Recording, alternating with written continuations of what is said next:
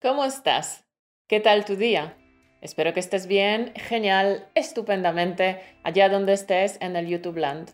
Esto es Español Automático, un podcast que te ayuda a pasar del estado pasivo de entender español al estado activo de hablarlo con facilidad y sin esfuerzo. Y para ayudarte a ser más eficaz en tu aprendizaje, hemos creado este canal. Así que, antes de que se te olvide, suscríbete para no perderte los próximos capítulos.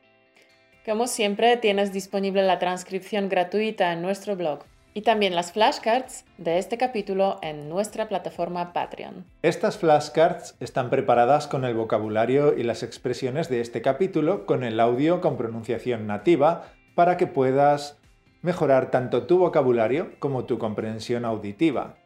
Cada semana puedes obtener estas flashcards en Patreon y así no solo no te quedarás en blanco cuando hables en español, sino que dejarás asombrados a los nativos. Hoy hablamos de las expectativas paralizantes, de las expectativas que te están impidiendo que hables español con fluidez.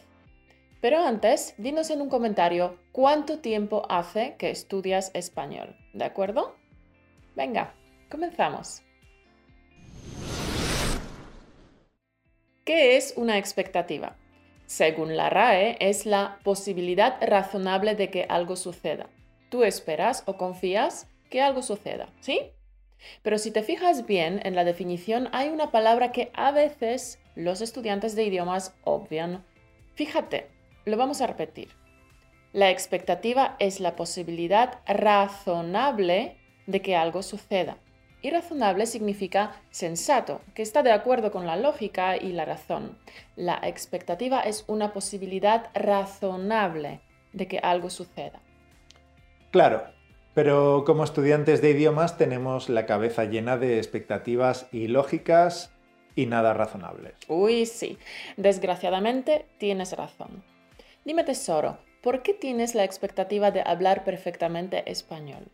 Y cuando eso no sucede, y cuando eso no sucede, y cuando eso no sucede, te sientes horrible, mal o incluso estúpido.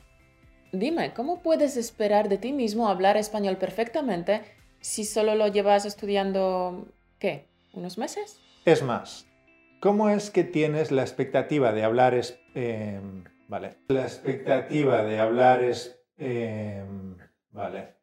¿Cómo es que tienes la expectativa de hablar perfectamente español si solo practicas hablando español 10 minutos a la semana o una hora al mes? Eso por un lado.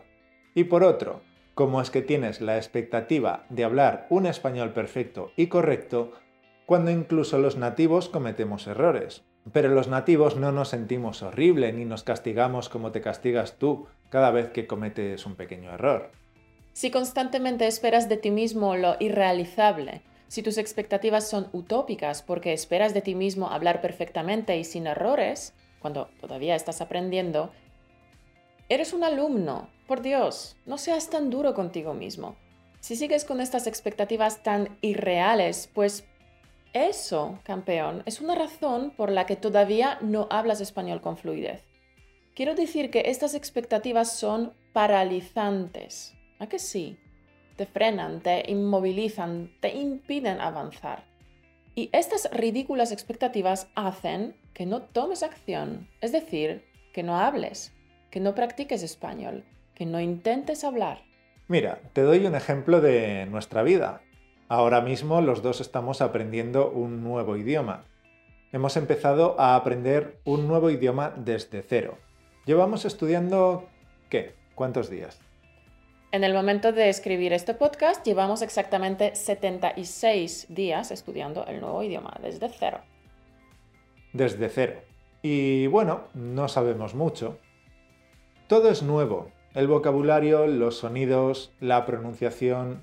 A veces parece ser que nos acordamos de las palabras, de cómo se dice la cosa X o la cosa Y, pero otras veces tenemos un cacao mental que ni te cuento.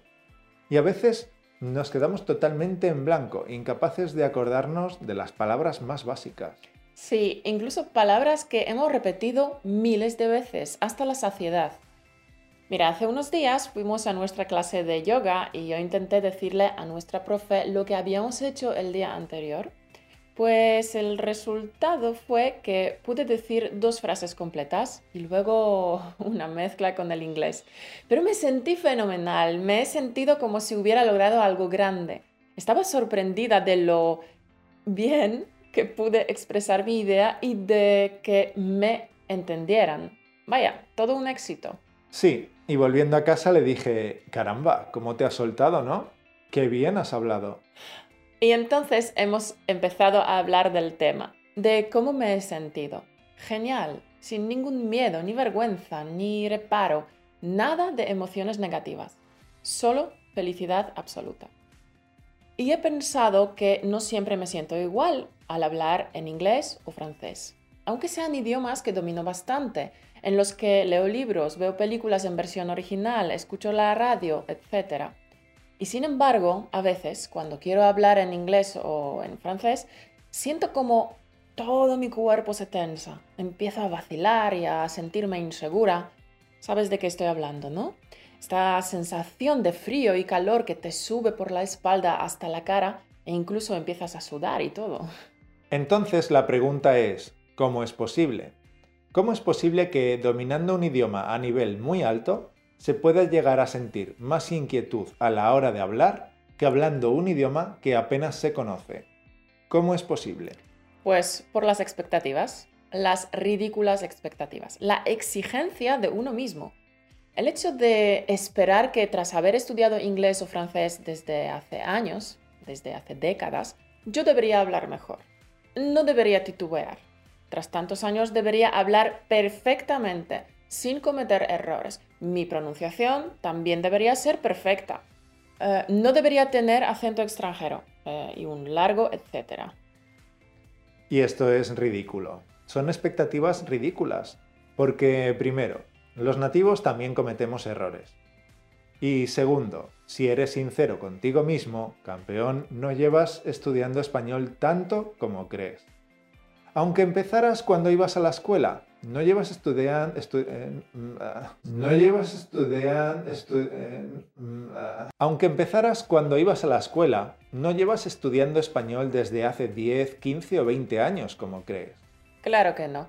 Me apuesto lo que quieras a que sumándolo todo no llegas a 10 años, ni de lejos. Pues claro que no. Porque cuando empezaste a estudiar español, no tenías mucho tiempo, así que solo estudiabas una hora a la semana. Y bueno, no avanzaste mucho, pero estabas estudiando. Luego, por circunstancias de la vida, aparcaste tu idioma durante dos años. Luego lo retomaste y estudiaste a tope durante unos meses. Y luego otra vez lo dejaste unos meses. Después otra vez volviste a hacer algo, pero solo escuchabas la televisión de fondo. Campeón, ¿a qué a ti te suena esto? ¿A que sí? Sí, creo que has dado en el clavo, Mauro. Has descrito de manera bastante acertada la trayectoria normal de la mayoría de los estudiantes de idiomas. Claro, porque así es la vida. En la vida pasan cosas. Por tanto, el aprendizaje no es lineal, sino que está lleno de bifurcaciones. Y si eres sincero al 100% y si eres justo contigo mismo, no llevas estudiando ni 10, ni 15, ni 20 años, sino que sumándolo todo, quizás llevas uno o dos años y bastante espaciados en el tiempo. Cierto, sí señor. Por consiguiente, esa expectativa de hablar correctamente al 100% con total soltura y fluidez, pues es ridícula, absurda, ilógica, descabellada, insensata e incongruente con tu trayectoria como alumno. Tienes que dejar de tener estas expectativas irrisorias y aceptarte a ti mismo con tus pequeñas imperfecciones, con tus errores. Tienes que aceptar que periódicamente te puedes sentir atrapado, atascado, aceptar que a veces puedes quedarte en blanco. Acéptate tal como eres en este momento, porque con el paso del tiempo irás progresando, irás mejorando tu nivel de español, paso a paso. Al menos te estás comunicando en español. Al menos estás hablando en español. Date una palmadita en la espalda porque te lo mereces, campeón. La buena noticia es que cuanto más practiques, mejor hablarás. Cuanta más fluidez alcances, también menos errores cometerás. Cuanta más fluidez, menos... pues ya no te atascarás tanto, ya no te quedarás en blanco con tanta frecuencia. Es un ciclo mágico. Pero debes comenzar con expectativas realistas, que puedas cumplir de verdad, expectativas con una posibilidad razonable de que sucedan. Y de verdad se hace duro con tantas expectativas ridículas. La única expectativa que deberías tener de ti mismo hablando español es la expectativa de intentarlo, de hacer lo mejor que puedes en este momento, de aprovechar la oportunidad de practicar, de dar un paso más hacia tu sueño de comunicar en español. Si tu expectativa es la de siempre darlo todo, dar lo mejor de ti mismo, de nunca desistir de intentar, entonces lo conseguirás. Conseguirás tu sueño de hablar español con total naturalidad. La mentalidad de siempre darlo todo, dar lo mejor de ti mismo, de nunca desistir de intentar, es la mentalidad de un campeón. Y cuando des lo mejor de ti mismo, entonces te sentirás cumplido, te sentirás realizado, sentirás la felicidad absoluta. Date permiso de disfrutar de cada día de tu viaje hacia la fluidez, con sus altibajos. Date el permiso de ser imperfecto en tu comunicación. Concédete el permiso de aprender de tus tropiezos. Siempre dalo todo, pero disfruta del proceso. Antes de seguir, me gustaría que escucharas un mensaje de voz. Hola, Caro. Eh, mi nombre es José y eh, yo empecé a estudiar español hace un poco menos de un mes. Yo no conocía ninguna palabra en español y yo estoy muy contento porque ahora logro hablar un poco, un poquito y gracias a ti. No tengo mucha confianza en hablar y aún estoy aprendiendo. Yo voy a continuar oyendo sus podcasts. Ya oí unas cinco veces cada uno. Gracias por tu trabajo. Chao. Wow, José, en solo un mes y desde cero. Impresionante. Desde luego algunos alumnos lo hacéis mejor que nosotros. Y me alegro mucho de que nos enviaras este mensaje porque todavía hay muchísima gente que cree que se tardan años en hablar español o que no es posible llegar a hablar como un nativo. Enhorabuena, José. Le has dedicado mucho trabajo. Has escuchado cinco veces todos los capítulos y mira, ahí tienes los resultados. Me alegro muchísimo por ti.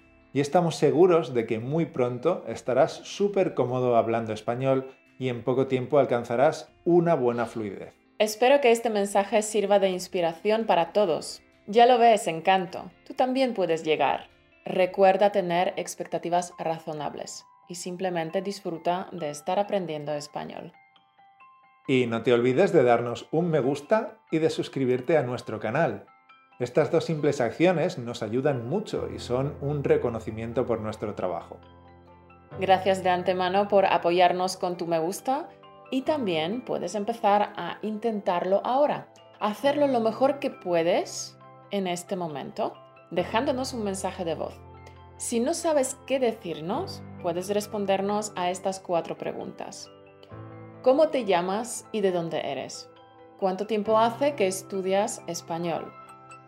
¿Cuánto tiempo hace que sigues español automático? ¿Has notado algún cambio en tu español desde que estudias con nosotros? Déjanos tu mensaje de voz en españolautomático.com barra pregunta. Nos vemos la semana que viene. Hasta el lunes que viene. Un beso.